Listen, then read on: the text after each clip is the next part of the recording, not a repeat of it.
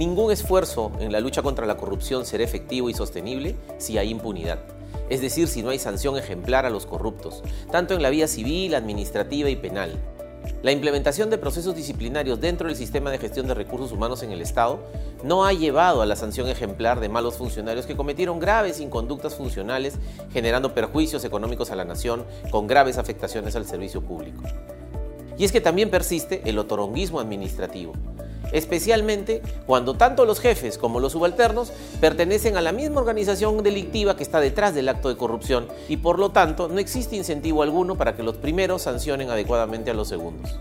La reciente recuperación de la capacidad sancionadora por parte de la Contraloría es un paso en la dirección correcta, que reducirá significativamente la impunidad en los casos de corrupción administrativa develados en nuestros informes de control. La escasa efectividad en las sanciones civiles y penales es preocupante, porque genera incentivos perversos que conllevan al incremento racional de casos de corrupción.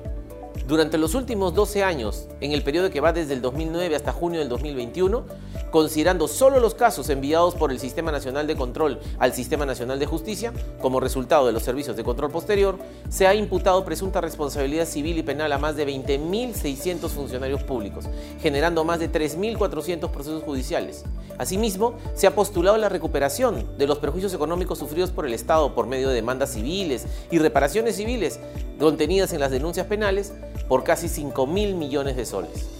¿Cuántos de esos procesos han concluido? Solo 396. A nivel de individuos, de los 13.100 imputados en materia penal, solo fueron condenados con prisión efectiva 83, donde la mitad están prófugos.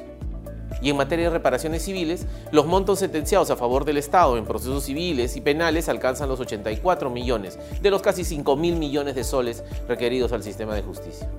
Así como los recientes avances en la lucha contra la corrupción, la inconducta funcional, la impunidad, particularmente en el ámbito administrativo, se fundamentan en una profunda reforma estructural del Sistema Nacional de Control,